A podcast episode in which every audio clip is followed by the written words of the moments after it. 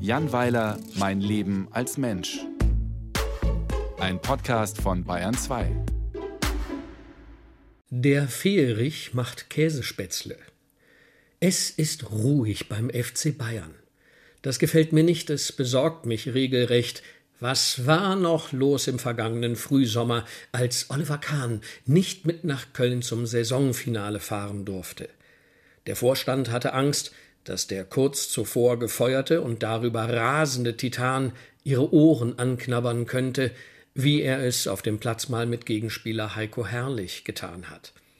Oder dass er mit ihnen nach alter Torwartsitte einen Abschlag in den gegnerischen Strafraum vollziehen würde. Und nu? Nischt los, nicht mal im Dschungelcamp taucht einer von Bayern München auf. Der Verein ist regelrecht untergetaucht. Aber das scheint hier gerade ziemlich en vogue zu sein.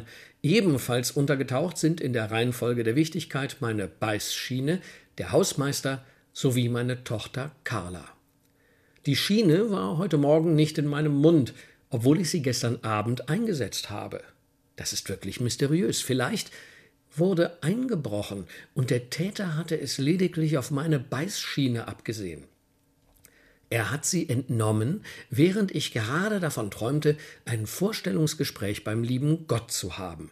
Ich hatte mich auf eine Stellenanzeige im Himmel beworben, gesucht wurde eine gute Fee. Aber sie haben mich nicht genommen, mit der unwoken Begründung, Fee sei ein rein weiblicher Beruf. Es gebe dafür keine männliche Entsprechung. Ein äh, Feerich sei grundsätzlich nicht vorgesehen. Tch, von wegen Gleichstellung.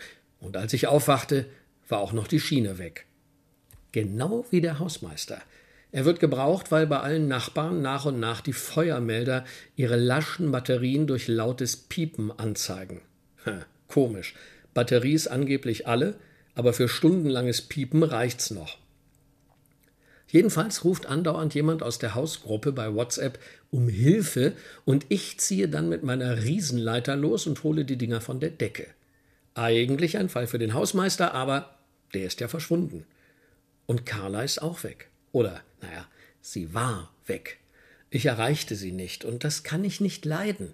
Kinder haben auch mit Mitte 20 für ihre Eltern erreichbar zu sein. So, das steht im Generationenvertrag, und solange sie ihre Füße unter meinen Tisch stellt, den sie beim Auszug mitgenommen hat, erwarte ich wöchentliche Meldung. Gestern Mittag kam dann endlich eine Kurznachricht, in welcher sie mitteilte, sie habe Scheiße gebaut. Das hört man als Eltern ungern, auch wenn es dann selten so ernst wird wie im letzten Jahr im Nordosten Englands. Dort hat ein 16-Jähriger offenbar aus Dafke einen Baum gefällt. Der Bergahorn stand zuvor mehrere hundert Jahre in der Nähe der Ortschaft Hard Whistle und galt als nationales Heiligtum, welches sogar im Film Robin Hood mit Kevin Costner zu sehen war. Gut vorstellbar, dass der Junge nach seiner Festnahme den Eltern eine Nachricht geschickt hat, der zufolge er leider Scheiße gebaut habe. Insofern war Carlas Mitteilung besorgniserregend. Sie fügte hinzu, dass sie ihre Untat gerne bei einem Besuch erläutern würde, und sie bat um Käsespätzle, sozusagen als Trost für ihren Kummer. Es gibt weltweit kein besseres Trostessen für Kinder als Käsespätzle und die besten mache ich. Auch wenn ich stark den Eindruck hatte, dass eigentlich meine Tochter mir welche zubereiten sollte. Carla kam gegen 19 Uhr, bekam ihre Käsespätzle und legte dann einen Haufen Papier auf den Esstisch. Sie hatte einige Arztrechnungen ignoriert, die Mahnungen auch und die letzten Mahnungen ebenfalls. Genau genommen hatte sie die Post über Monate gar nicht erst geöffnet. Aber Briefe aufzumachen gehört nun einmal zum Erwachsenwerden. Ich schimpfte, dann sahen wir uns das genauer an und ich bezahlte erst einmal. Ich war nicht zu böse, denn ich kenne das Problem. Als ich in ihrem Alter war, begann ich freiberuflich zu arbeiten, stellte dafür Rechnungen, nahm aber an, dass das Finanzamt von meiner Existenz niemals erfahren würde und ich somit von der Steuer befreit sei, was sich als teurer Irrtum herausstellte.